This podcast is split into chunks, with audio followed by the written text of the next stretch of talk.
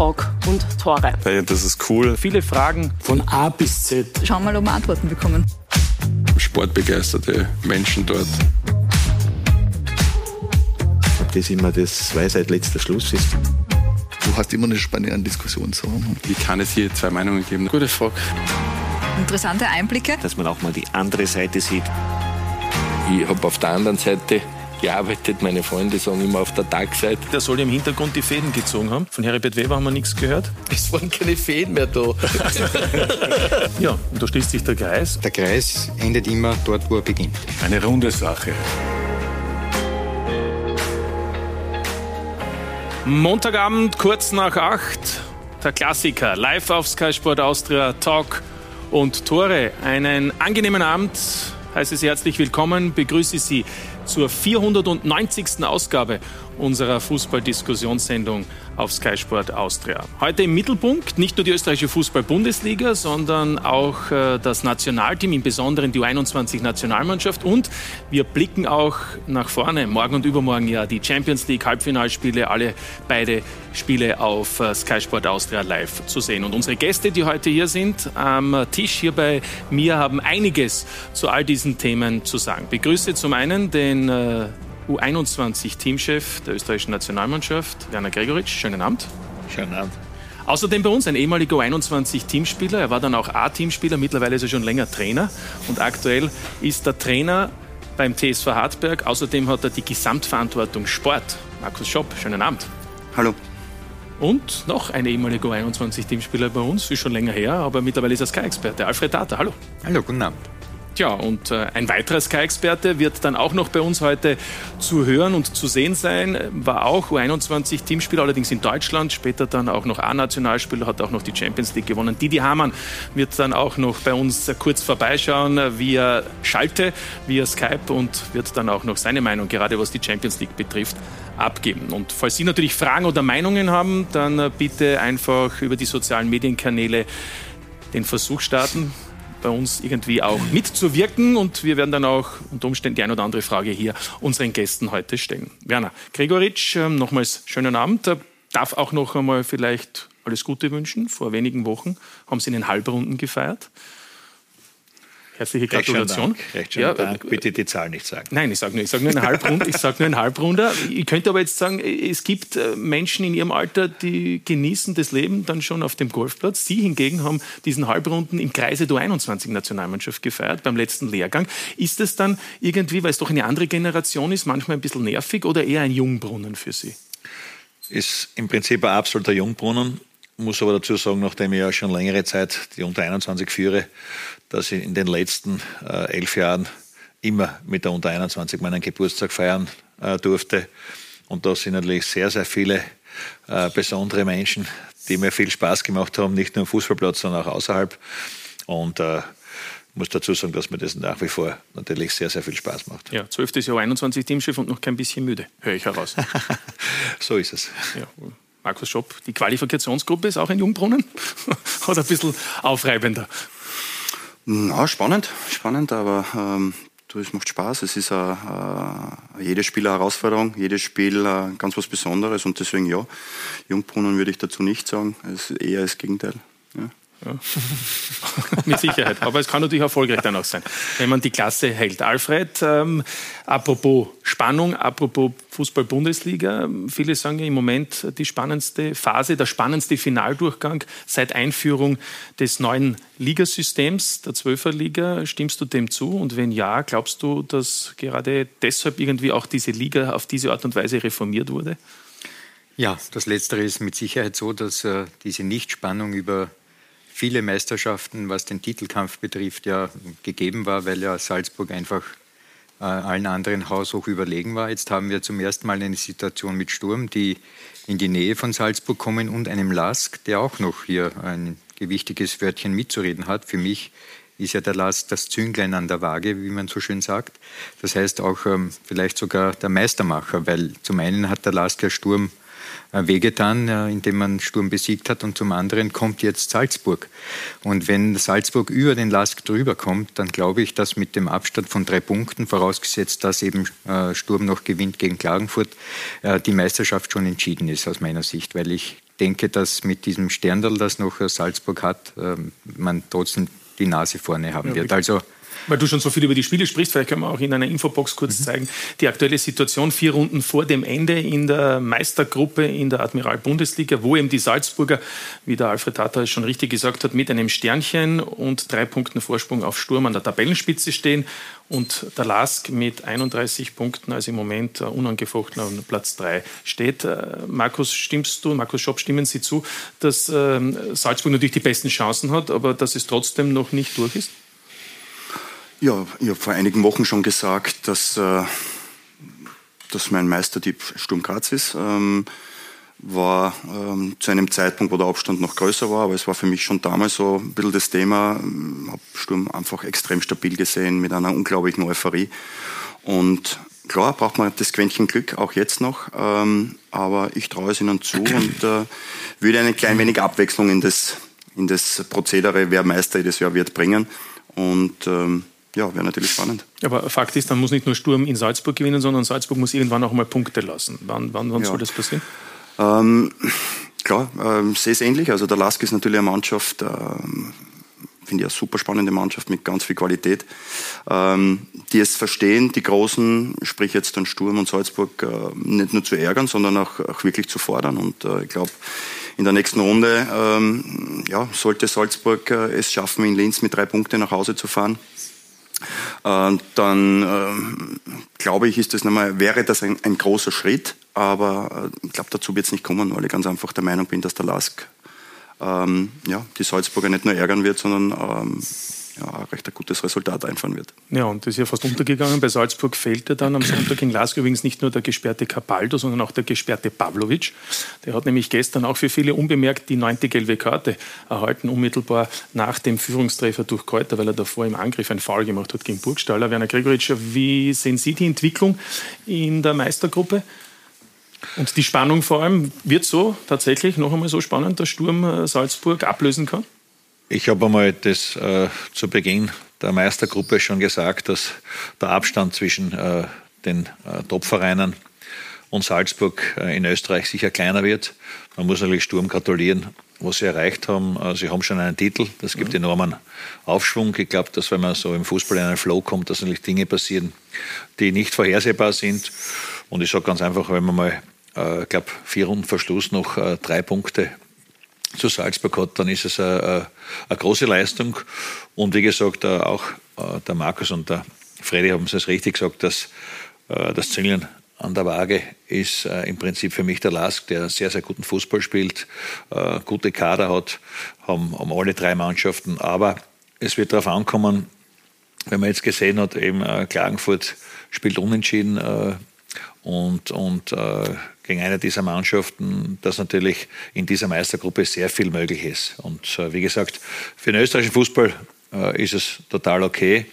Und wie gesagt, die Qualität auch der Spiele, speziell der Spitzenspiele, sind immer sehr, sehr gut anzusehen. Ja, und alle diese entscheidenden Spiele natürlich dann auch äh, in den nächsten Wochenenden live auf Sky Sport Austria zu sehen. Die Beziehung von Markus Schopp zum SK Sturm ist irgendwie allgemein bekannt. Wie ist eigentlich die Beziehung? Mittlerweile von Werner Gregoritsch zum SK Sturm? ja, zum einen muss ich sagen, natürlich habe ich in der Unter 21 sehr viele Spieler äh, trainiert, habe auch äh, damals, wenn Beispiel auch die, die Spieler gekommen sind und gefragt haben, also äh, welcher Verein die beste Möglichkeit ist, beziehungsweise auch äh, Beispiel ein Angebot gehabt haben vom SK Sturm, dass ich da in den letzten Jahren schon sehr, sehr viel natürlich auch äh, den Spielern gesagt habe, dass äh, gerade bei SK Sturm sehr viel, äh, was Nachwuchsarbeit anbelangt, sehr viel, was auch äh, Entwicklung von Spielern anbelangt. Ich sage jetzt Beispiel Alex Brass, der sich super entwickelt hat bei Sturm. Man muss natürlich eine gewisse Wartezeit haben. Wenn man als Junger kommt, heißt das nicht klar, dass man von Anfang an spielt. Das macht auch Christian Ilzer sehr gut mit seinem Team.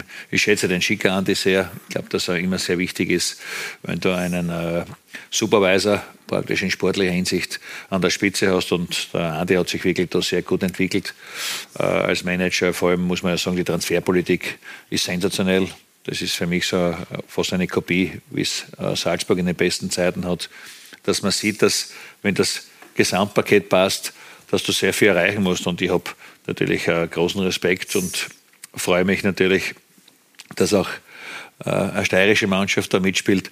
Aber in mir schlägt ja ein rotes Herz und da würde ich mich sehr freuen, wenn das äh, auch so funktionieren wird, dass auch diese Mannschaft bald in der Bundesliga spielt und dass es dann wieder, äh, wieder zu der Abstand von den beiden Mannschaften geringer werden würde. Mhm. Gut. Steht ja Hartberg dazwischen. Ich wollte gerade sagen, zu dem Thema kommen wir jetzt noch. Hartberg, Hartberg ist für mich das auch ein ehemaliger da Club. Habe ich, da habe ich gespielt. Ja, Bei dem Verein habe ich natürlich eine sehr, sehr große Empathie und muss sagen, dass natürlich Hartberg, da muss ich sagen, äh, da passt der Markus hundertprozentig sehr gut zu der, zu der Truppe, weil er auch eine gewisse Spielphilosophie, was die Möglichkeiten der Mannschaft anbelangt, reinbringen will. Und mir gefällt es einfach auch jetzt, dass sie gewonnen haben. Und ich hoffe natürlich, dass Hartberg, die meiner Meinung nach jetzt ein Schlüsselspiel haben, auswärts, äh, dann im Prinzip, wenn sie dort nicht verlieren, dass sie sicher, glaube ich, sich äh, schon mehr oder weniger freuen können, dass sie den äh, Verbleib geschafft haben. Ja, nächstes Spiel wäre also am kommenden Samstag dann in Alltag, äh, Markus Schopp. Ähm, und trotzdem, 5 zu 0 ist angesprochen worden, letzten Samstag der Heimsieg gegen Wartens. Äh, in der Quali-Gruppe haben wir schon gehört, gibt es natürlich andere Themen. Da geht es nicht um Europacup in erster Linie, da geht es in erster Linie darum, um den Meisterkampf. Ähm, ist trotzdem schon der, also um den Abstiegskampf ist einmal ganz wichtig, dass man die Klasse hält. Ist der entscheidende Schritt trotzdem am vergangenen Samstag eigentlich schon gemacht worden? Man hat irgendwie den Eindruck gehabt danach, dass alle sehr erleichtert waren im Stadion und im Umfeld.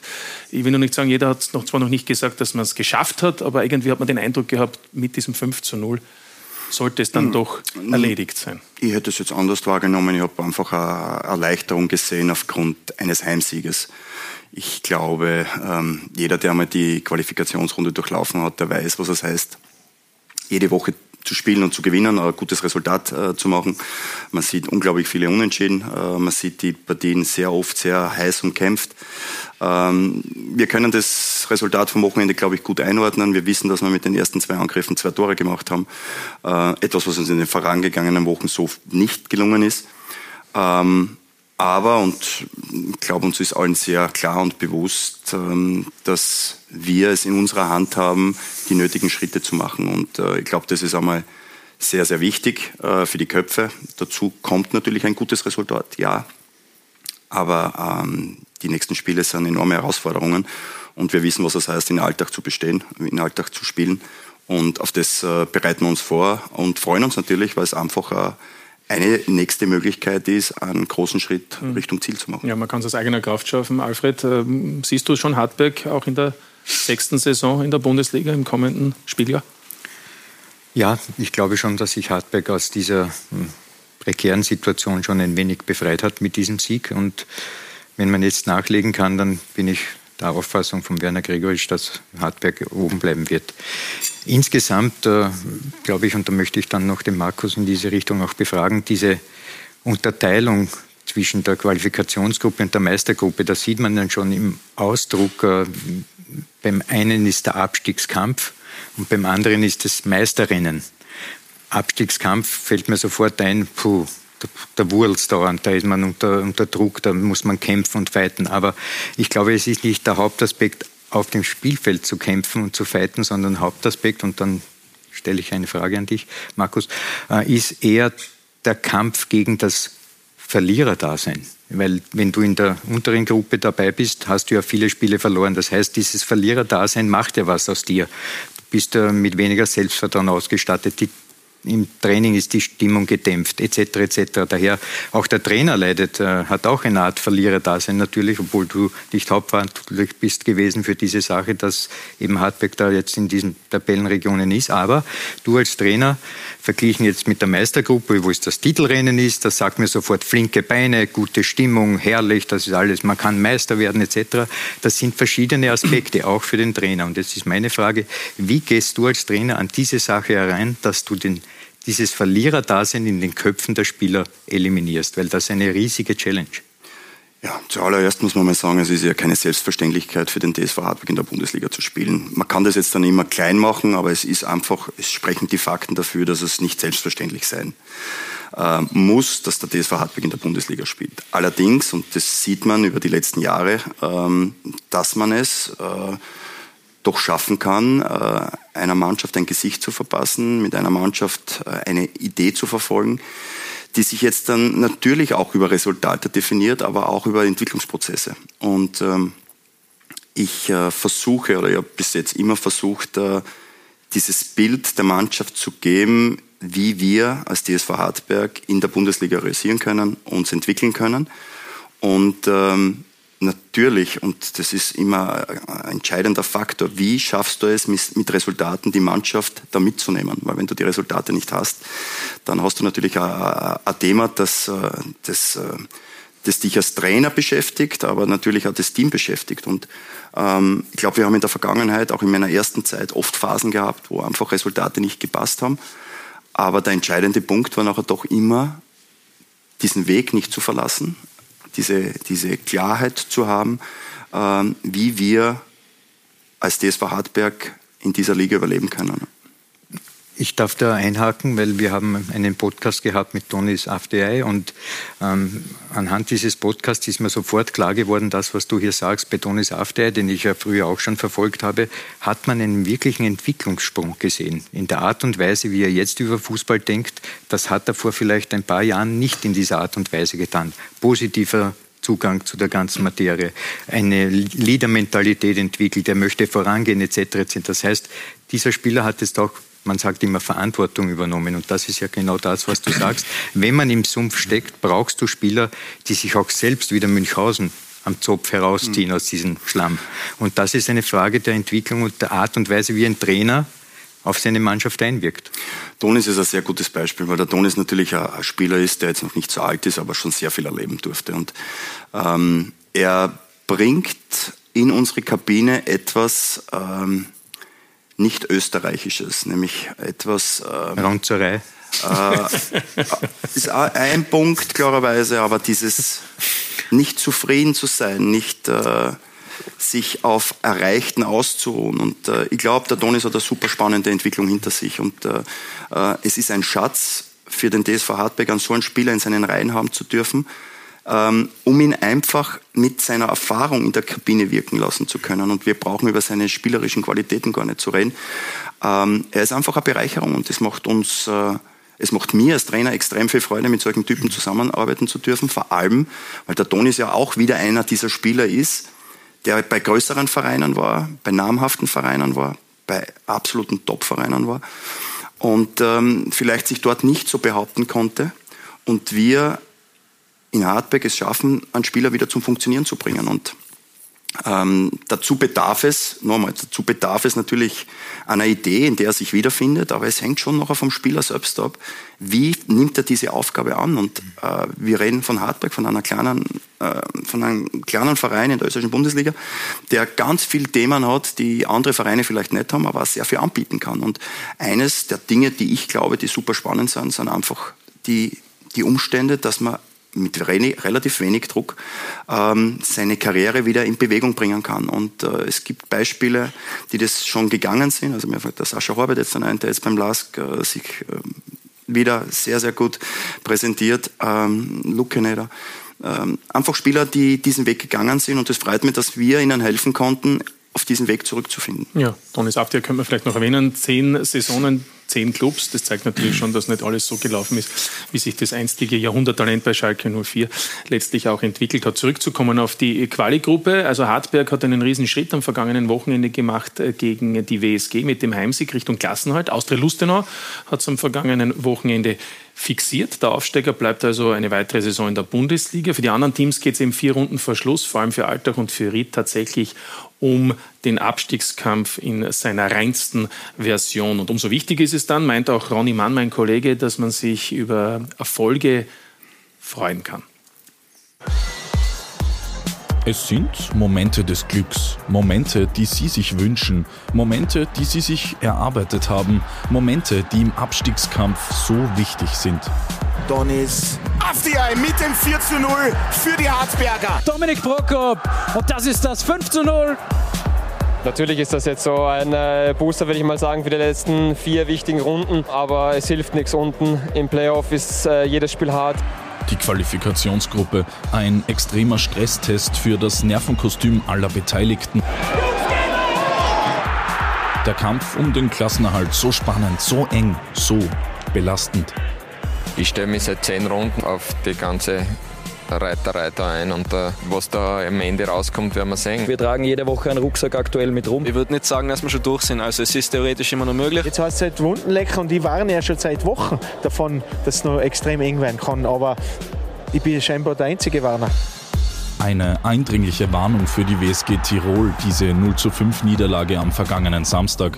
Für die Hartberger hingegen der bislang höchste Bundesligasieg in der Vereinsgeschichte und viel wichtiger, endlich eine Belohnung für die harte Arbeit. Es war ziemlich jede Chance einfach drin am Anfang. Und es war ganz wichtig, wir haben die letzten Wochen jetzt immer sehr, sehr gut gespielt und ja, gegen WRC zwar nicht geführt, dann noch zwei Tore gekriegt, vorhin die Tore nicht reingehauen, heute haben wir es einfach eiskalt alle reingehauen. Ja, für den Kopf ist sicher mal nicht schlecht, aber es sind drei Punkte, mehr nicht, es sind jetzt noch vier Spiele zum Spielen. Es braucht ganz spezielle Tugenden im Kampf gegen den Abstieg. Ja, ähm, man hat das Feuer gemerkt. Das Feuer ist zurück in Hartberg. Obwohl sich die Steirer in den vergangenen Wochen nicht immer belohnen, die Richtung stimmt und diese gibt einer ganz klar vor. Es war absolut die Handschrift des Trainers, das sieht man auch, also und sein Team. Also die haben wirklich jetzt hart gearbeitet im Frühjahr und ich glaube, das zeigt jetzt auch die Früchte. Er ist ein, ein Vorbild für alle. Also wie er zurückgekommen ist, da hat man gespürt den Aufbruch, wie es wieder äh, vorangeht und die Spieler gehen alle mit, die stehen alle dahinter. Markus Schopp analysiert, dirigiert, motiviert. Sein erstes Credo, was er immer fordert für die Spieler, seid mutig, traut sich was zu am Platz und wenn Fehler passieren, in den Ideen, was ich euch vorgebe, äh, dann geht es um meine Kappen. Und dadurch, äh, glaube ich, nimmt er viel Verantwortung auch für den Spielern weg. Man hat eine ganz klare Vorstellung, äh, was er gern hätte ja, und holt er die Spieler richtig aus der Komfortzone raus. Raus aus der Komfortzone, raus aus der Abstiegszone. Ich bin mir ganz sicher, dass wir nicht absteigen. Man sieht es anhand von den Daten, wenn man die Spiele analysiert, wenn man es aufarbeitet, dass wir eigentlich in allen Spielen extrem gut performen. Anerkennung für diese Performance, Anerkennung für die Arbeit des Trainers. Ich hoffe, er wird bis zu seiner Pension in Hartberg bleiben und dass er hier nicht mehr weggeht. Pension? Ruhestand? Markus Schopp weit davon entfernt. Und jetzt geht es darum, den Klassenerhalt zu fixieren. Ja, Markus Schopp, war das jetzt ein Angebot für einen Vertrag auf Lebenszeit? Jeder, der den Erich kennt, der weiß natürlich, wie, wie ihm dieser Verein am Herzen liegt. Und ähm, ich habe das Glück gehabt, dass er mich vor einigen Jahren gefragt hat, ob ich mir das vorstellen kann. Ähm, es war zur damaligen Zeit ja äh, alles andere als klar, wie der TSV Hartberg in der Bundesliga überstehen kann. Ich glaube, es ist uns wirklich gelungen, mit unseren Möglichkeiten dieses Ziel zu erreichen. Jetzt sind über einige Jahre schon. Deswegen, ähm, ja, also wenn wir das Ziel erreichen, heuer wieder in der Liga zu bleiben, gehen wir in die sechste Saison. Das ist abartig, das ist brutal ähm, viel. Ähm, und das Schöne ist einfach, dass man in Hartberg in, in meiner Rolle ähm, unglaublich viel probieren kann. Man kann in so vielen Dingen reinschauen und reinschnuppern und ähm, ich habe die Unterstützung der Präsidentin, ich habe die Unterstützung vom Erich. Äh, ich habe das Glück, ein fantastisches Trainerteam zu haben, die ähm, unglaublich investieren in die Entwicklung der Mannschaft, aber auch in die Entwicklung des Vereins. Und das äh, Schöne wäre natürlich, wenn wir ein bisschen größer träumen können. Ja. Ähm, es ist die Rede von einem neuen Stadion, es ist die Rede, ähm, dass unsere zweite Mannschaft sich ähm, in einem höheren, höheren Bewerb wiederfindet. Es gibt die Akademie, also es gibt in dieser Region einfach ganz viel Interessantes Potenzial, das da brach liegt. Und von daher ist es natürlich auch legitim, darüber nachzudenken, wie dieses Projekt sich in Zukunft entwickeln kann. Und wenn ich davon Teil sein kann, äh, sehe ich das momentan als, als, als, als riesengroße Möglichkeit. Ja. Entscheidend ist natürlich, wie die Kampfmannschaft, die Profimannschaft realisiert. Und da wollen wir dann nochmals den Blick machen auf die aktuelle Tabelle. Vier Runden vor dem Ende in der Qualifikationsgruppe ist also der TSV Hartberg aktuell auf dem sicheren vierten Platz. Das wäre Platz 10 am Endklassement, aktuell im fünf Punkte vor der SV Ried. Die Rieder, die Innviertler im Moment auf dem Abstiegsplatz, Werner Gregoritsch. Wenn man die Tabelle so sieht, wird es ein Zweikampf Ried-Altach oder, oder müssen noch die Hartberger oder vielleicht sogar die Tiroler, die spielen jetzt gegen die Rieder, ein bisschen zittern, wo ja die Formkurve eher nach unten zeigt? Momentan schaut es aus, dass es ein Zweikampf zwischen Altach und Ried wird ich sage mal so, äh, es darf natürlich in dieser äh, Gruppe nicht passieren, dass eine Mannschaft sich schon zurücklehnt und sagt, so, ich habe jetzt vier Punkte Vorsprung oder ich habe jetzt 5 zu 0 gewonnen. Ich kenne das selbst auch aus meiner Zeit. Äh, bei den kleineren Vereinen ist es ganz einfach so, dass man geerdet bleiben muss, dass man ganz einfach seine Identität äh, bewahren muss. Man muss eben ganz klar feststellen, dass es eben Artberg ist ein Verein, der eben kleinere Brötchen backen kann und, und bei Alltag und bei Ried ist es so, dass das ja eigentlich Traditionsvereine schon in der, in der Bundesliga sind, vor allem Ried sehr viel erreicht hat. Und da ist es ja auch sehr, sehr schwierig. Ich glaube, dass da auch ein Umbruch entstanden ist, auch bei Ried, dass sehr viele junge Spieler auch äh, dabei sind. Und für meine Begriffe muss ich sagen, Ried ist äh, äh, ein Platz für Fußball. Ich habe es erlebt mit dem Nationalteam. Zuschauer, top, Stadion auch wirklich so, wie es der, der Zustand sein soll, ist und Sollzustand passen da genau dazu. Dadurch muss ich schon sagen, dass natürlich Ried auch ein Verein ist, dem man eigentlich schon sehr viel Sympathie entgegenbringt, speziell in meiner Funktion.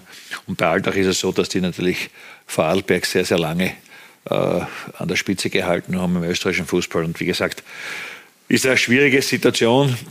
Klaus Schmidt war mein Co-Trainer im Nationalteam, war bei mir auch äh, beim GRK tätig. Weiß Joachim Stand ist ein Assistent, war Ihr Spieler? Joachim Stand ist ein Spieler. Äh, sehr feiner Kerl und auch ein sehr äh, toller Fußballer für mich äh, mit einer super Mentalität. Und ich glaube ganz einfach, dass äh, diese Leute natürlich sehr viel miterlebt haben im Fußball und es dementsprechend dann auch vielleicht sogar um Kleinigkeiten, um, um gewisse Dinge, die auch, die auch vom Glück, äh, sage ich jetzt einmal, natürlich auch äh, mitbewegt werden, ob der Ball reingeht oder nicht. Aber ich habe das Gefühl, dass alle Mannschaften, die jetzt da, da hinten drin sind, natürlich bei Weitem noch nicht aufgegeben haben und alles probieren werden. Und wie gesagt, jetzt ist ein Spiel äh, im Alltag gegen, gegen äh, Hartberg. Ried hat auch noch die Möglichkeit, wie gesagt. Äh, und es ist alles so verteilt. Ich glaube, es sind zwei Heimspiele, zwei Auswärtsspiele für diese Mannschaften und äh, es wird darauf ankommen, von äh, äh, Woche zu Woche zu schauen.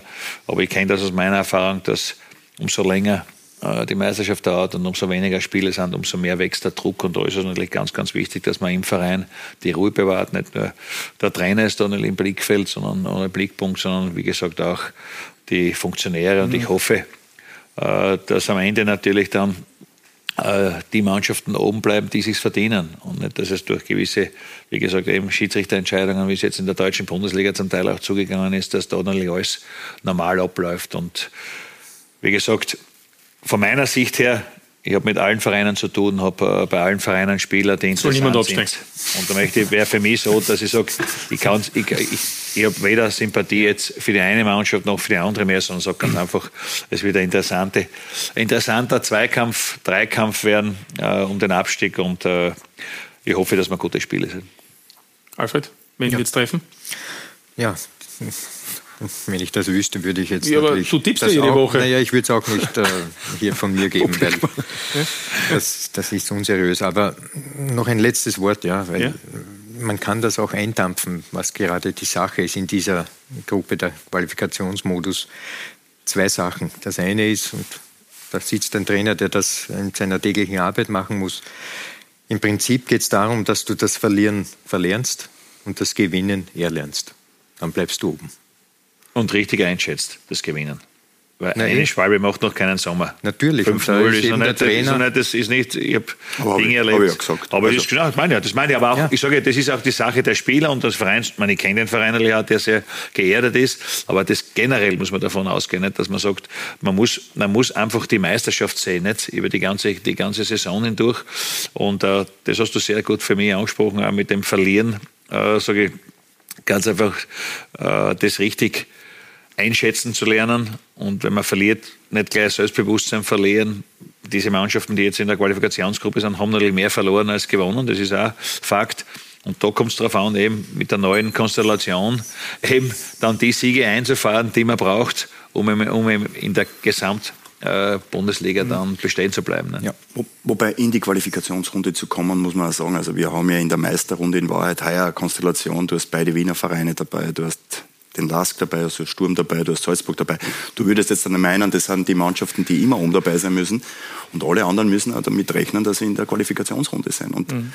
ähm, die Spielregeln sind einfach so, dass es ähm, diese Teilung gibt. Und jeder, der in der Verantwortung ist, weiß davon Bescheid. Und die, die, die, die Kunst ist es, ähm, eine Niederlage oder einen Sieg auch richtig zu bewerten und richtig einordnen zu können. Und deswegen ist es für mich ja jetzt dann in der, in der, in der Situation, dass wir am Wochenende 15 gewonnen haben, ganz klar und wichtig, dass meine Mannschaft weiß, dass äh, das, was passiert ist, nicht selbstverständlich am nächsten Wochenende wieder passiert, ja. sondern ganz im Gegenteil. Wir warten auf einen Gegner, der, der äh, in einer schwierigen Situation ist. Ähm, vielleicht um eine Spur schwieriger als wir, aber wir wissen, was es heißt, dort zu spielen. Mhm. Also die, die Ausgangssituation ist uns allen sehr klar ja. äh, und jede Woche heißt, richtig an die Grenzen zu gehen. Was ich jetzt einordnen möchte, äh, ganz kurz, Werner Gregoritsch, ist, ist, weil Markus Schopp vorhin gesagt hat, ähm, es geht vielleicht auch darum, dass man in Hartberg ein bisschen größer träumt. Und dazu äh, heißt natürlich auch dementsprechend äh, den Kader vielleicht so zu halten, wie ist, oder vielleicht auch noch äh, zu verstärken. Und ich möchte über drei Spieler sprechen, die im Moment im Kader sind, deren Zukunft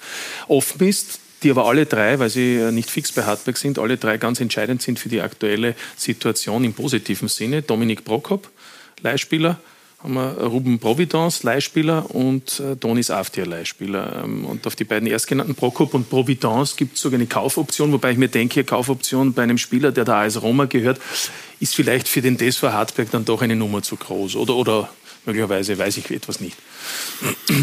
Na, zuerst einmal freut es mich, dass wir in Hartberg die Möglichkeit haben, mit solchen Spielern zu arbeiten. Das ist einmal das eine. Das andere ist, ähm, alle drei Spieler ähm, haben natürlich eine Qualität, haben das auch schon bewiesen. Ähm, und wir haben jetzt dann das Glück in Hartberg, dass sie es aktuell auch beweisen. Ähm, aber, und das ist natürlich auch so, ähm, der TSV Hartberg ist ein Verein, der natürlich seine begrenzten Möglichkeiten hat. Und äh, wir nicht ein Verein sind, der jetzt dann sagen kann, okay, wir können uns Spieler von der und der Qualität leisten. Was wir machen können, ist einfach über die Arbeit uns so zu positionieren, dass Vereine merken beginnen, dass bei diesem Verein Entwicklung möglich ist, Spielentwicklung passiert ähm, und dementsprechend auch uns so platzieren wollen, dass wir die Möglichkeit haben, vielleicht mit so einem Spieler weiterzuarbeiten und mit solcher Qualität weiterzuarbeiten. Dass man für solch einen Prozess noch mehrere Parteien braucht, die das Gleiche ähm, wollen, das liegt auf der Hand. Ähm, glaube, dass alle drei Spieler schon Erfahrungen gemacht haben, was es heißt, vielleicht in einem Umfeld zu sein, wo es nicht so leicht ist, wo es nicht so passt und natürlich alles drei Spieler sind, die jetzt dann einen Moment haben, der ihnen das Gefühl gibt, sie entwickeln sich wieder in die richtige Richtung. Und ähm, in der Rolle, in der ich mich finde, macht es natürlich Spaß, sich darüber Gedanken zu machen. Aber nochmal, da bedarf es auch der, der Mithilfe anderer Parteien. Ob das äh, passieren kann, ja oder nein. Ähm, ob das wirklich nachher passiert, wird man sehen. Bei dem einen oder anderen würde ich es nicht ausschließen. Also Prokop ist die Chance am größten wahrscheinlich. Ähm, Dominik ist ein Spieler, ja, der, ähm, ja, der geliehen ist bis Sommer, der ähm, ja, bei einem Verein spielt, der ja, in, auch in einer Situation ist, die nicht sehr angenehm ist. Mal schauen, was dort passiert. Aber ich glaube, dass der Dominik. Kroatische Liga. Richtig, äh, kroatische Liga, der im Ausland jetzt dann war, eben dort viel kennengelernt hat. Ich glaube, dass der das gut einschätzen kann. Ähm, Donis gehört dem FC Zürich, äh, hat dort noch einen Vertrag ähm, hat allerdings schon ganz viele Stationen hinter sich, wo er einfach erfahren durfte, was es heißt, ein schweres Leben zu führen. Und äh, darum äh, hat natürlich äh, eine interessante Entwicklung hinter sich, ist jetzt seine erste Station im Erwachsenenfußball, wo er beginnt, sich zu behaupten. Aber äh, ich glaube, wir sind uns einig, bei allen dreien besteht ganz viel Luft nach oben. Und mhm. die Frage ist, wo sie dieses Unterfangen angehen wollen. Mir würde es freuen, wenn es in Hartberg ist. Ja. Eine Frage, Werner Gregoritsch, ist ja interessant. Wir sprechen über den spannenden Ligamodus. Wir sprechen darüber, dass es im Finaldurchgang eben ähm, praktisch in jedem Spiel um Sein oder Nichtsein geht. Ähm, das ist ja das Positive aus der Beobachtersicht. Wie ist es für nur 21 Teamchef? Wenn man vielleicht dann auch anmerken könnte, dass viele Trainer dadurch natürlich einen jungen Spieler vielleicht nicht diese Einsatzzeit geben können, weil es ganz einfach auch um Ergebnisse geht in erster Linie. Und das, damit ist auch du 21 Teams betroffen möglicherweise. Das ist die Realität. Man muss ganz einfach sagen, durch diesen Modus ist es so, wir haben ja laufend, oder ich beobachte ja laufend äh, die Spiele, bin vor Ort oder auch natürlich auch mit meinen äh, Scouts, die ich natürlich dort äh, immer unterwegs habe. Es ist natürlich so, dass es Vereine gibt, die überhaupt fast keinen unter 21 Spieler einsetzen, weil es ganz einfach äh, die schwierige Situation äh, nicht zulässt. Abstiegskampf ist immer so, ist immer schwierig. Ich war selber äh, zwölf Jahre Vereinstrainer, habe das miterlebt mit kleinen Vereinen, dass es ja dann eigentlich im Endeffekt auch äh, deine Arbeit und alles, was dann bewertet wird, ist ganz einfach das Ergebnis. Und wenn du heute sagst, ja, ich möchte Spieler entwickeln, ist das ein schönes äh, Wort und es ist eine schöne Vorgabe, aber im Endeffekt geht es im Prinzip dann speziell auch, was diese Spiele anbelangt, dann äh, von der Qualifikationsgruppe oder auch Meistergruppe, da geht es ums Ergebnis, da geht es um die Punkte. Und da ist jedes Spiel, was gewonnen wird, äh, ist positiv, jedes, was negativ ist, bringt natürlich äh, Schwierigkeiten im Verein.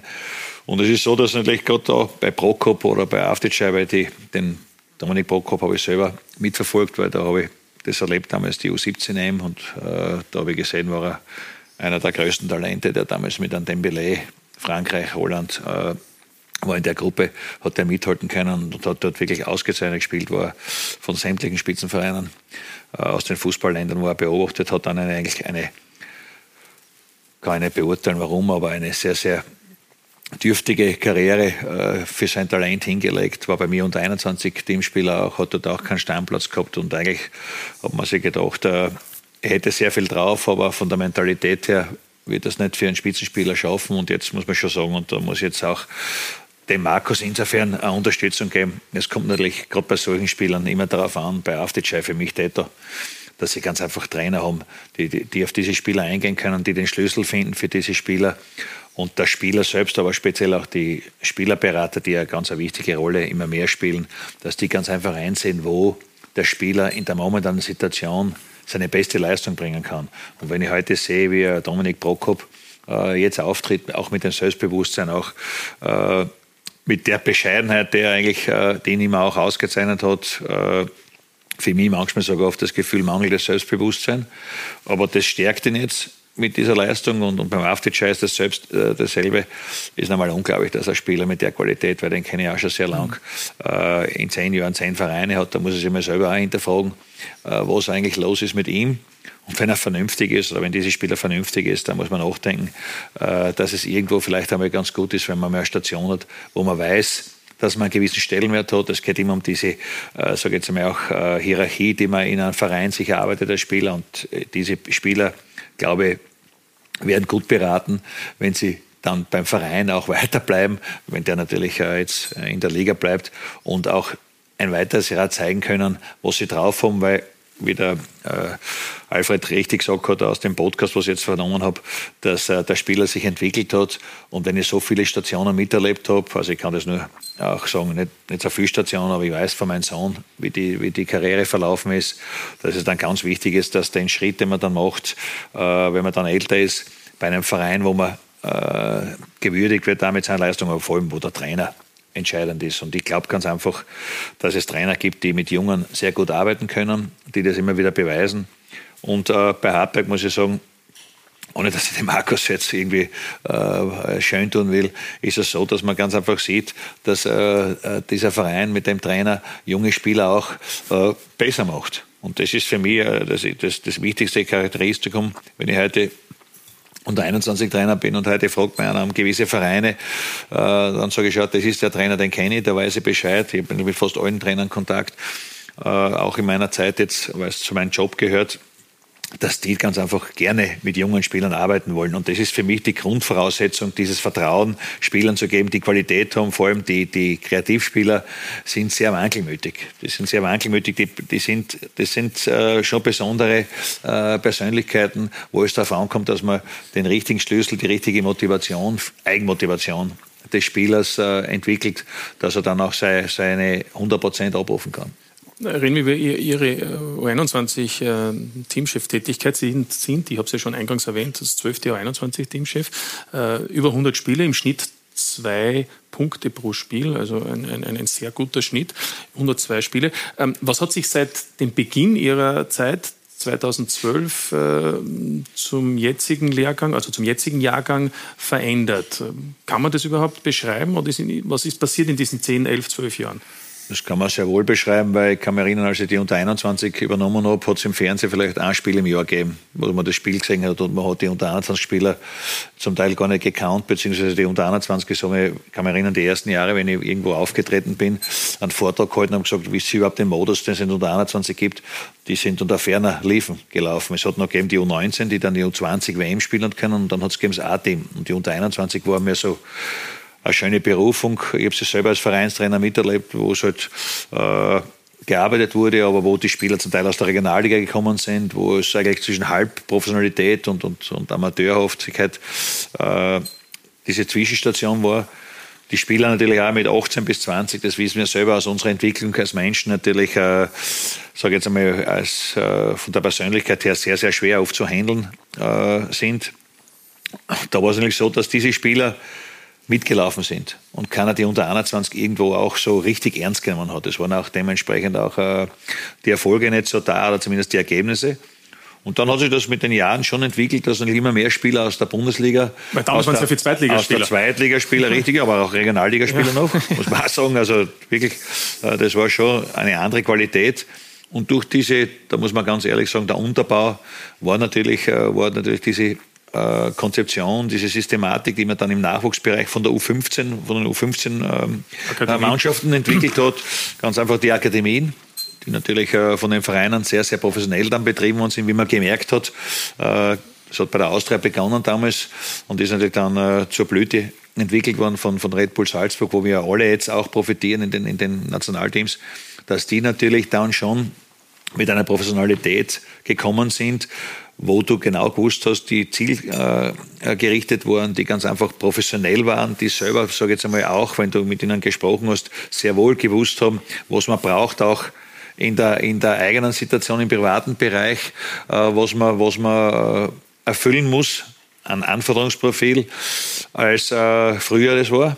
Das hat sich und geändert und mittlerweile sind auch viele Legionäre schon. Sehr viel verändert und das wollte ich gerade sagen. Und dann natürlich muss man dazu sagen, wir sind 2019 zur EM erstmals nach 50 Jahren äh, zu unter 21 Game gefahren, was ein Riesenerlebnis war, wo ja zum Teil äh, mehr als die Hälfte der, der Spieler, der Stammspieler äh, Legionäre waren. Nicht? Und die sind natürlich gekommen und haben etwas vorgelebt den, den anderen Spielern mit einer Professionalität, die, die unglaublich war. Und, und die waren dann auch das war entscheidend mit den Ergebnissen, mit auch natürlich jetzt der, äh, das Fernsehen ist äh, aufgestiegen natürlich auch auf diese Mannschaft und bringt fast jedes Spiel, vor allem die Qualifikationsspiele.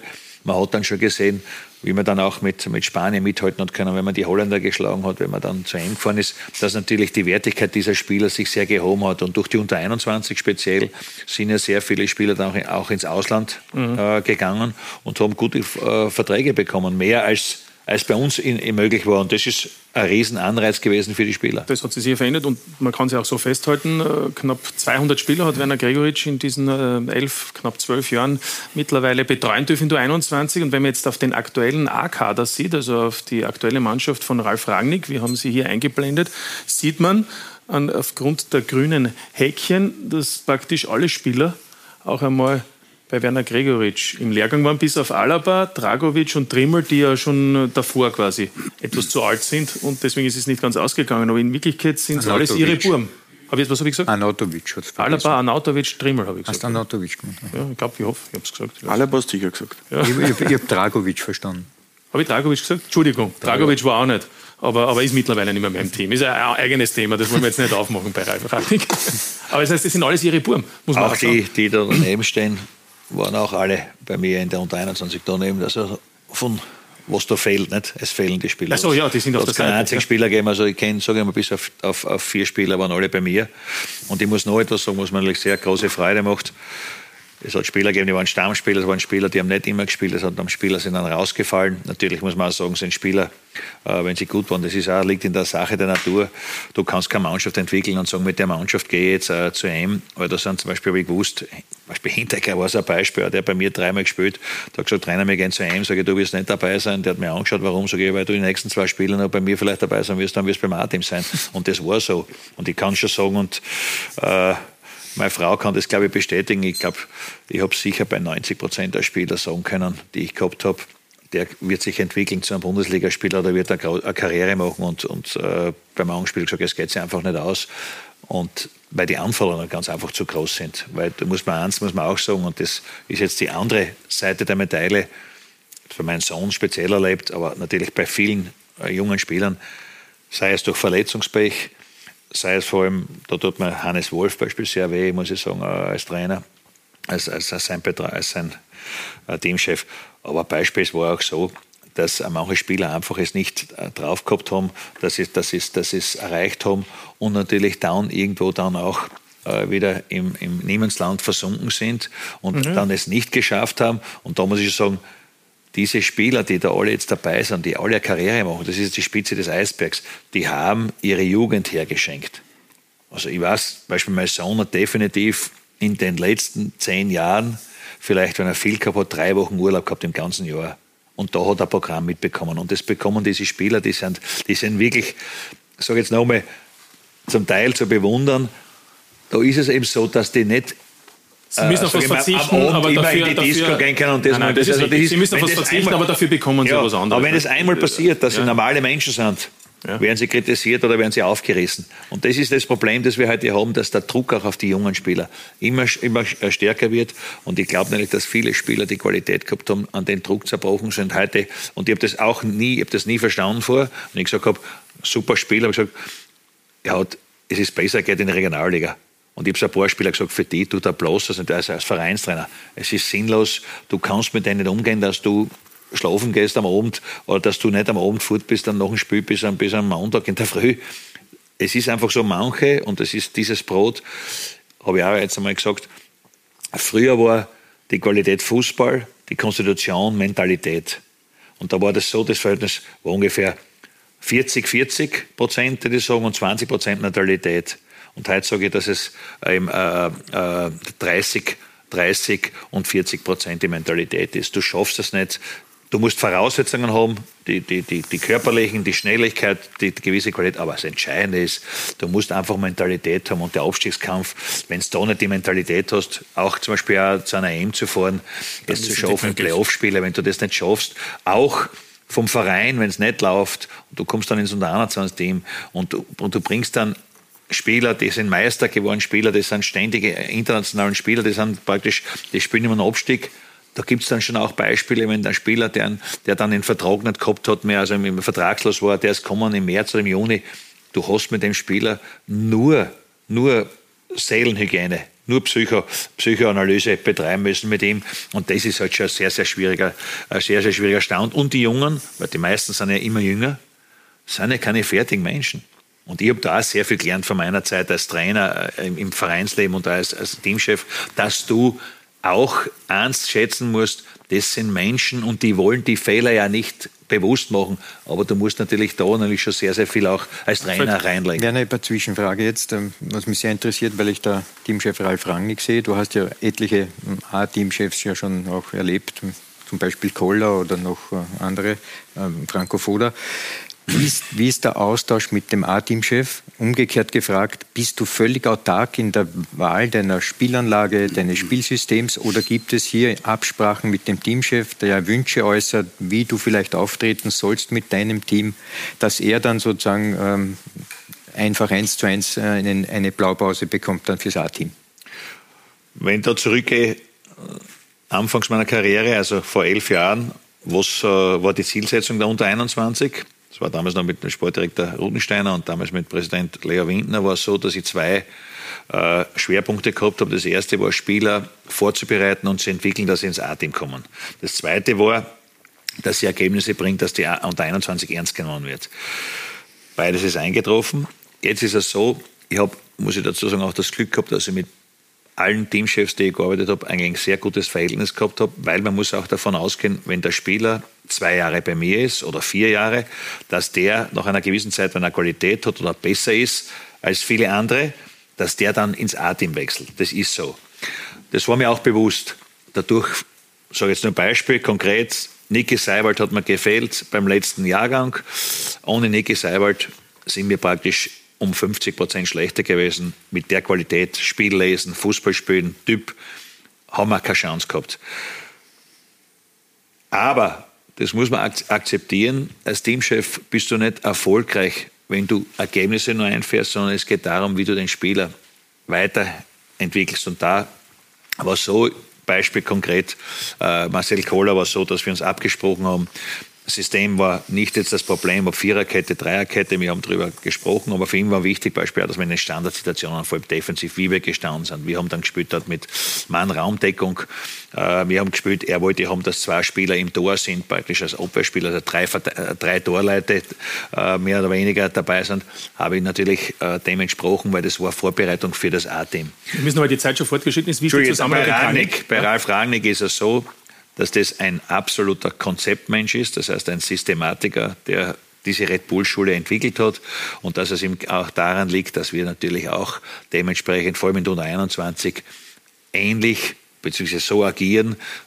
Ich, wir kennen uns schon sehr, sehr lang, über 20 Jahre, weil wir beide, beide zusammen bei Arsene Wenger hospitiert, damals über eine Woche und haben uns da auch dann immer wieder ausgetauscht.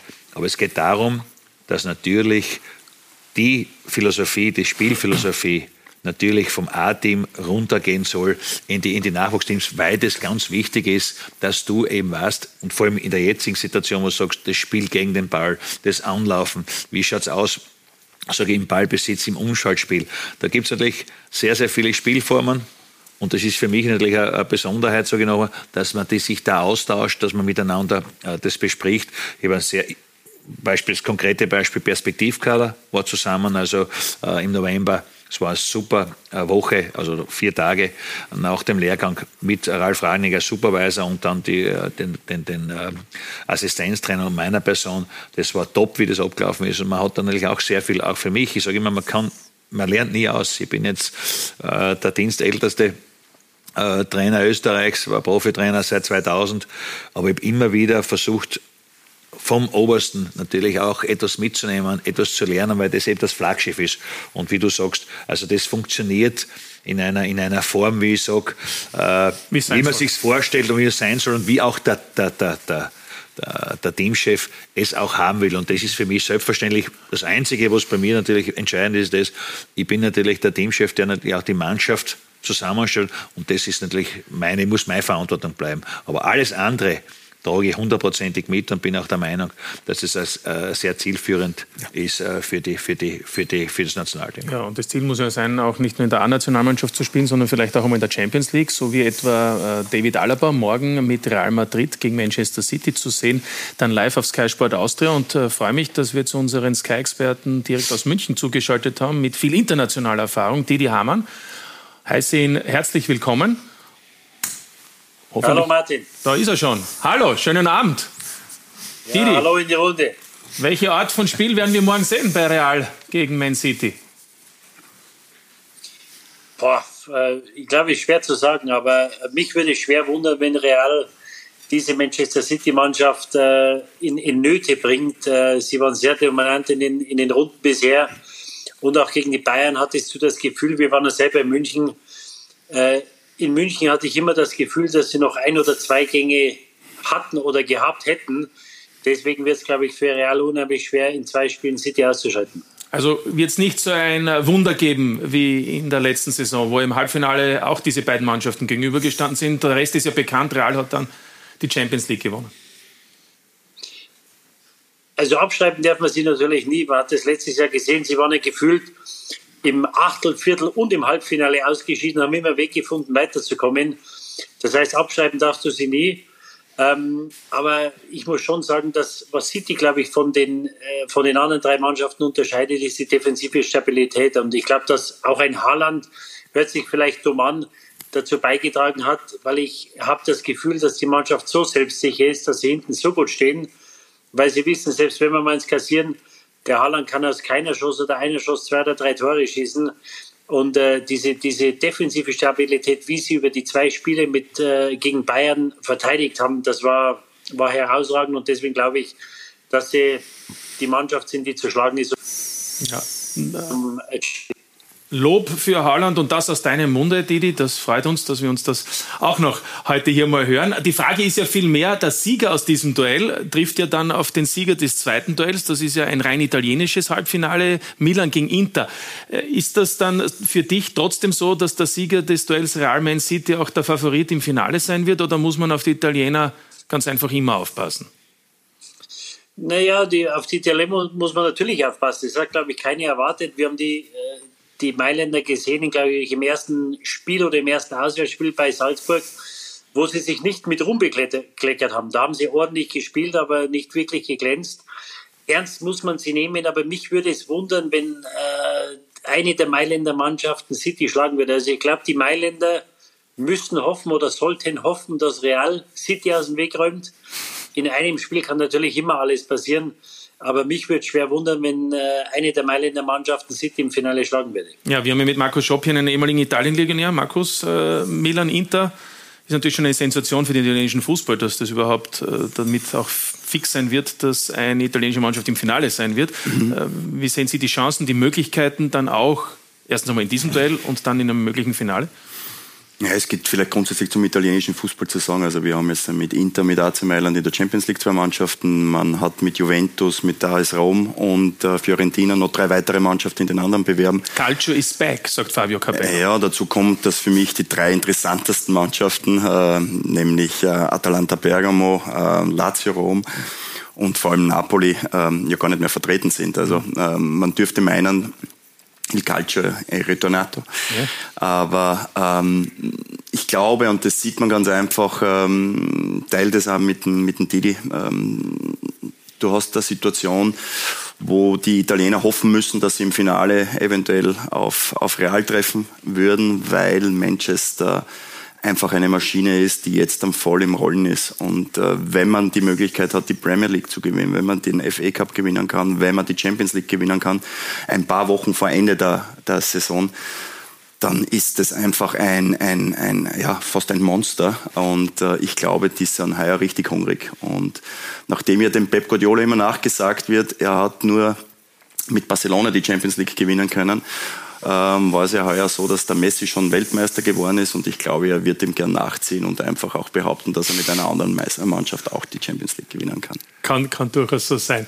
Didi, wenn du schon bei uns bist, Deutschland, Bayern, holen Sie jetzt den Titel trotzdem noch, auch ähm, wo es so schwierige Saison ist, lassen Sie das nicht mehr nehmen, die drei Spiele vor Schluss gegen den äh, Verfolger und Konkurrenten aus Dortmund? Ähm, ja, sie sind in der Pole Position. Sie haben natürlich erste Chancen. Sie sind einen Punkt voraus. Drei Spiele gibt es noch. Ich wäre mir nicht so sicher.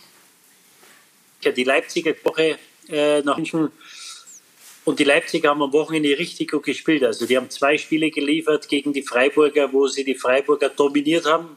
Auch wenn das Ergebnis was anderes sagt am Wochenende mit dem 1-0. Aber viel besser, wie die Leipziger da gespielt haben, kann man nicht spielen. Und so wie die Bayern im Moment ähm, unterwegs sind, also Spiel gegen Berlin, auch am Samstag wieder gegen Bremen, äh, das ist eine Mannschaft, die nicht ähm, homogen ist, die meiner Meinung nach nicht fit ist. Jetzt haben sie einige Verletzte noch dazu. Ich würde jetzt einmal sagen, wenn die Dortmunder die letzten drei Spiele gewinnen, wovon ich ausgehe, werden sie Meister. Ah, das ist einmal eine Ansage. Die wird man natürlich in München nicht so gerne hören. Aber wenn wir noch über zwei Österreicher sprechen aus der deutschen Bundesliga, der eine heißt Oliver Glasner. Da hört man, es soll eine Krisensitzung in den nächsten Tagen auch geben äh, bei den Frankfurter Verantwortlichen. Ähm, hat der noch eine Zukunft bei der Eintracht? Äh, ich glaube, schwer. Also er hat ja die Mannschaft äh, vehement verteidigt am Wochenende. Dazu muss man auch sagen, dass er vor einigen Wochen mal gesagt hat in der Pressekonferenz nach dem Spiel, wir sind nicht gescheit genug oder wir sind äh, zu dumm, um Spiele zu gewinnen. Also nichts anderes wurde er eigentlich gefragt am Samstag. Dann hat er die Mannschaft vehement verteidigt. Es gibt große Unruhe. Ja, sie fahren nach Berlin zum Pokalfinale, haben jetzt zehnmal nicht gewonnen. Ich glaube, dass die Unruhe mittlerweile, was den Trainer betrifft, weil er seinen Vertrag noch nicht verlängert hat, ähm, dem ganzen, der ganzen Gemengelage nicht hilft. Ich halte ihn für einen sehr, für einen sehr guten Trainer, hat äh, in Frankfurt Großes geleistet, aber irgendwas scheint nicht zu stimmen. Und dass jetzt der Aufsichtsratsvorsitzende, der Herr Hellmann, sich hinstellt und ihn da öffentlich kritisiert, äh, dass er die Mannschaft so vehement verteidigt, das ähm, sagt nichts Gutes. Also für mich stehen die, die Zeichen auf Trennung. Ob sie ihn woanders hinzieht, wo es ihn hinzieht, ich weiß es nicht. Ich könnte mir vorstellen, dass es einen großen Markt für ihn gibt. Aber Glasner in Frankfurt nächste Saison, Anfang nächster Saison, würde ich im Moment sagen, klares Nein. Ja, und die zweite Personalie, weil hier der Vater von Michael Gregoritsch sitzt, würde ich noch gerne von dir hören. Du hast jetzt angesprochen, Leipzig hat Freiburg dominiert. Die Frage ist aber viel mehr, ob Freiburg noch die Champions League schafft. Aktuell Punkte gleich mit Union Berlin und eben einen Zähler hinter den Leipzigern. Ja, die Leipziger werden es jetzt möglicherweise nicht mehr äh, knacken, oder zumindest beide nicht. Am Samstag spielt Union gegen Freiburg. Und äh, dass die Freiburger da stehen, das hat natürlich mit dem äh, jungen Gregoritsch ähm, hat das natürlich sehr viel zu tun, weil er, weil er eine herausragende Saison spielt. Äh, er hat sich da wunderbar eingefügt in eine Mannschaft, wo es, glaube ich, nicht so einfach ist, reinzukommen, weil das sind alles ähm, harte Arbeiter. Die Leute, die da hinkommen, führen sich schnell ein und der Gregerl, wie wir ihn kennen, äh, ist oft einmal ein schlampiges Genie. und ich hätte ihn auf die Mannschaft. Das hat aber nicht von Papa. Ähm, er hat. ja, hat er oder hat er nicht? Hat er nicht. Hat er nicht von Papa. Der Schlampige, weißt Ja. ja. Genie, hat er Dann ist er vielleicht ein bisschen, ja, ja. Nein, und, und er, er ist da, also ich hatte meine Bedenken, als er da hinging, aber äh, er hat es geschafft, da wirklich äh, in, in kurzer Zeit der Tag eine Rolle zu spielen. Unheimlich viele wichtige Tore gemacht und am Samstag spielt Union gegen Freiburg. Also das ist mehr oder weniger das Endspiel. Wie gesagt, die Leipziger müssen auch noch nach München. Ich glaube nicht, dass beide die Leipziger verdrängen vom, vom dritten Rang. Das heißt, meiner Meinung nach ist es Freiburg oder Union. Ich glaube aber, dass Freiburg die bessere Mannschaft hat. Also Union hat herausragendes geleistet, aber ich glaube, dass die Freiburger doch etwas stabiler sind als Union. Äh, Und ich glaube, dass sie am Samstag in Berlin gewinnen werden und dass es zum Schluss Freiburg ist. Und das würde ich natürlich äh, der Gregoritsch-Familie und auch Christian Streich und dem SC Freiburg sehr gönnen. Bitte mir die Adresse geben, wo ich dann die Getränke hinschicken kann, gell, wenn das funktioniert. Das ist dann eine Ehrensache für mich, gell? Didi. Nein, die, die trinken wir schon miteinander. Das würde mich freuen, würde mich freuen. Gut, das nehmen wir so auf. Besten Dank, Didi, dass du dir kurz Zeit genommen hast. Wir sehen uns dann in der nächsten Woche in der Champions League. Alles Gute. Dann machen wir einen schönen Abend nach Wien. Ciao, Ja, ciao. ich muss nach München. Danke. Also, ja, das so ist es natürlich. Es schaut gut aus. Alfred, wie verfolgst du die deutsche Bundesliga? Und vor allem Michi Gregoritsch? Ja, ja, sehr natürlich. Und äh, ich habe ihn auch in der Europa League verfolgen So können. Äh, und das war alles sehr mm, mehr als Er gediegen. ist der erfolgreichste Europacup-Torschütze in der Geschichte des SC Freiburg. Das sagt du einiges aus. Die haben natürlich nicht so oft gespielt, muss man jetzt dazu Aber sagen. ich möchte den, den Faden aufnehmen, den der Werner schon vor 30 Minuten gelegt hat, äh, nämlich ein Spieler wie er, Michael, ist gewachsen am Trainer, der ihn geholt hat und ihm ein Vertrauen gegeben hat. Bonis After, jetzt, äh, weil Markus Schopp hier sitzt. Also du brauchst in gewissen Konstellationen einen Mann, der genau hinsieht, das ist der Spieler, den brauche ich und den werde ich holen und werde ihm das Vertrauen geben und dann funktioniert. Und das, genau das ist geschehen. Eigentlich hat sich Christian Streich selber belohnt. Ja, und das ist eben der Christian Streich. Und ich nehme an, das macht den Vater stolz. Und er weiß natürlich auch, dass es eben einen Trainer braucht, der dann auch, wir sehen hier zwei Treffer von Michi, der einen Trainer braucht, der auf ihn setzt. Bei Michael ist es speziell, weil der natürlich die Situation gehabt hat, dass er seinen Vater acht Jahre als Trainer gehabt hat, gerade in einer entscheidenden Phase von 15 Jahren weg, also unter 21 Team auch äh, mitgerechnet im Kaufenberg. Und der natürlich eine ganz andere Ansprache gehabt hat mit seinem Vater, obwohl das für mich oft, sie war härter, wer mich kennt, weiß, dass ich meinen Sohn mehr gefordert habe als, als andere Spieler. Aber was für mich wichtig war, dass er, dass er sich ganz einfach äh, selbstständig gemacht hat in Deutschland, dass er kein Protektionskind war, weil den Papa hat keiner gekannt äh, im Prinzip.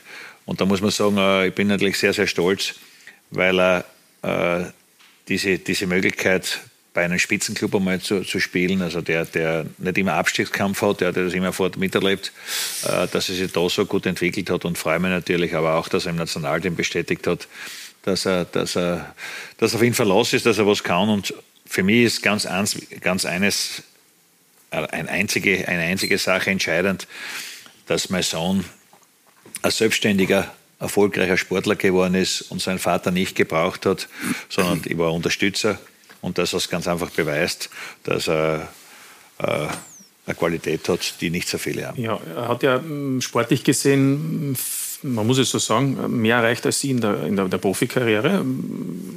Ja, jetzt, kommt gleich, jetzt kommt gleich ein Dementi möglicherweise. Ich habe keinen Vater gehabt in dem Sinne. Das haben wir so. okay, aber, okay. Aber, aber, aber, er hat natürlich, er war im Nationalteam, er hat äh, bei einer Europameisterschaft getroffen, ich habe gerade erzählt, er trifft im Europacup. Wir haben jetzt trotzdem noch einen Vergleich zwischen Vater und Sohn Gregoritsch und zwar sehen wir den hier eingeblendet. Ich weiß nicht, ob der im Hause Gregoritsch bekannt ist. Da geht es nur um die Erstligaspiele und man muss auf die letzte Zeile schauen die Anzahl der Spiele und wie viele Tore man erzielt hat. Und da schneidet der Vater im Vergleich zum Sohn eigentlich sehr gut ab, muss ich sagen. Ein sehr fesches Bild von mir in früheren Zeiten, muss ich ja. sagen. Das freut mich sehr. Ich auf die Zahl schauen. 0,2 im Schnitt. Das, äh, Michael hat 0,21. Ja, ich muss aber dazu sagen, nicht natürlich. Er hat halt in der österreichischen Bundesliga hat der Vater gespielt und der spielt halt in der kann das schon einschätzen. Ja. Kann das schon einschätzen. Freut mich dass du den Vergleich da Ja, wir, wir, schauen auf unsere Gäste. Aber, aber, aber ich sage noch einmal, äh, vom Fußballerischen her muss ich ganz ehrlich sagen, hatte bei mir das, das wissen auch die wenigsten, der den 26 äh, äh, Länderspielen hat, der 20 Tore geschossen. Das ist auch unerreicht. Und ich habe immer gewusst, dass er Tore machen kann, aber was er selbst erkannt hat, ist das Fußballspielen allein, weil er eine sehr gute Technik hat für einen Stürmer und natürlich ein gutes Kopfballverhalten. Aber wichtig war, dass er, wenn man nicht diese besondere Schnelligkeit hat, dann muss man natürlich als Zielspieler eine gewisse Robustheit entwickeln, muss man natürlich auch einen Ball sichern können. Und das hat er in den letzten zwei, drei Jahren gelernt. Er kann natürlich der Mannschaft sehr helfen. Gerade jetzt ist es im modernen Fußball wichtig, wenn du heute eine Pressing-Mannschaft gegenüberstehst, dass du einen Ball äh, nach vorn schieben kannst, der, der Spieler, der Vorderste, äh, den Ball natürlich sichern kann, festhalten kann. Und natürlich, was noch wichtig ist, ist, äh, und das ist meine persönliche Meinung, dass er auch diese, diese Robustheit und Fitness bekommen hat, die du brauchst, um ein guter, äh, ein besonderer Spieler zu sein. Und was, was für mich da entscheidend war, war natürlich, dass er, dass er erkannt hat, dass er mit seiner Technik, er war, äh, sage ich jetzt einmal, ein Lebemann, ein Lebetyp, auch immer ein Junger, der natürlich auch äh, himmelhoch jauchzend zu Tode betrübt war, hat er schon bei Augsburg im ersten Jahr die meisten Tore gemacht, damals mit 14 Toren äh, in der Mannschaft. Er hat ganz einfach eine Entwicklung gemacht, die für mich äh, sehr wichtig ist als Vater, dass er nicht nur ein ehrlicher äh, Mensch ist und, und auch sich selbst einschätzen lernt, sondern dass er ganz einfach gewusst hat, wenn ich Profifußballer wäre, und das war eben diese Situation, mhm. was wir geredet haben über die Spieler zuvor, der ganz einfach mit Kritik umgehen gelernt hat und der gesagt hat, wenn ich äh, da in der deutschen Bundesliga bestehen kann, dann muss ich gewisse Qualitäten entwickeln, um auch bestehen zu können. Das hat er gelernt, ohne dass sein Vater da war. Das hat er immer das hat, er, verneint, hat er von der Mutter mitbekommen.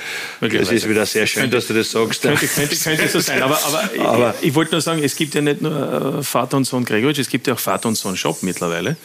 Äh, ist vielleicht etwas untergegangen, Markus, aber Sohn Konstantin, haben wir hier eingeblendet, äh, in einem Bild übrigens auch mit Ivica Vastic, ist mittlerweile ja schon Spieler in der zweiten Sturmmannschaft in der zweiten Liga, hat äh, fünf Einsätze, glaube ich, schon gehabt äh, bisher in der zweiten Mannschaft. Ähm, ja, was, wie beurteilt der Vater die, die, die ersten Versuche im, im sogenannten Profibetrieb? Zuallererst einmal bin ich, bin ich froh und stolz, dass er den Weg gehen will. Ähm, dass er seinen Weg gehen will und die Betonung liegt auf seinen Weg, ähm, weil ich glaube, dass es auch ganz wichtig ist, ähm, ja, diese, diese Leidenschaft, die wir jetzt dann ja beschrieben bekommen haben, vielleicht irgendwo immer gespürt hat über seinen Vater, aber trotzdem irgendwo einmal sein Feuer entfachen muss. Und dafür drücke ich ihm natürlich die Daumen, unterstütze ihn, wo es nur geht. Ähm, und ja, macht mich natürlich stolz, dass er jetzt dann bei der zweiten Mannschaft bei Sturm dabei sein darf, seine ersten Erfahrungen im Erwachsenenfußball machen darf. Und ja, wie es in dem Alter es ist, man muss äh, ja, lernen, Fehler machen, lernen. Fehler Schule machen, muss auch noch lernen, ne? geht ja noch. Da hat er noch ein bisschen was für sich. Ähm, aber das Wichtigste ist ein lieber Bursch und das ist das Wichtigste. Konstantin, ja, also äh, muss man vielleicht noch dazu sagen, ist, ist ja ein Mittelfeldspieler, ne? oder? Ja, defensiv. Äh, Defensivspieler spielt in der Innenverteidigung. Ja, also sechs oder Ja, man sieht, er ist ja auch mal Spur größer als ich. Also ja. Ist, ja. Okay. Äh, und, und, und der nächste Schritt wäre dann ähm, eine Leihe zum TSV Hartberg? Nein, jetzt dann hat er einmal das Schulprojekt für sich. Und nochmal, er soll seinen Weg gehen, wo immer ihn der hinbringt. Also ähm, das, ähm, das wird er entscheiden und nur er. Der Markus kennt die Situation von meinem Sohn und mir. Damals in Kaffenberg weiß, was das heißt, wenn du heute draußen äh, die Leute hörst und, und die, die schimpfen, weil du den Sohn eingewechselt hast oder den Sohn immer leiden lässt für das, was, was man den Vater sich nicht mm. traut zu machen. Und ich muss dazu sagen, heute, wenn ich nachdenke, ich bin Lea sehr stolz, aber ich muss sagen, ich hätte viele Dinge meinem Sohn äh, äh, nicht gewünscht, was ihm passiert ist als Junger. Das weiß ich heute auch und muss sagen, also alles, was mein Sohn macht, ja, was, ihn, was ihn Freude macht, was ihm Spaß macht, unterstütze ihn. Und ich habe mal zu ihm gesagt, für mich ist nicht wichtig, ob du Fußballer wirst. Und wenn du bei Tal äh, spielen willst und studierst, ist es für mich genauso gut. Und das ist auch heute noch mein Prinzip. Und ich glaube ganz einfach, der Markus denkt da anders, äh, er denkt da gleich. Es geht einfach darum, dass ein Mensch seinen Weg, das ist richtig, mit dem Spaß, mit der Freude macht. Und wenn es nicht so ist und wenn mein Sohn heuer aufgehört hätte und das anders gemacht hätte, wäre das genauso mein Sohn, wie ich mir das vorstelle und so wünsche. Und, und, und, so, glaube ich, soll es sein. Aber es ist keine, kein leichter Weg heute, sage ich, Vater und Sohn im, im Profifußball. Ja, so wird also der Konstantin Schopp auch seinen Weg wählen, aber der Vater Markus Schopp wird ihn, wird ihn dabei begleiten. Abschließend noch, äh, Markus, Sie sind ja nicht nur Trainer, sondern auch äh, verantwortlich für den äh, sportlichen Gesamtbereich. Noch ganz kurz, es gibt auch immer wieder Gerüchte, dass Sie sich auf diese eine Position zurückziehen. Ist davon auszugehen, dass Sie im Sommer auch noch bei Hartberg in beiden Funktionen arbeiten?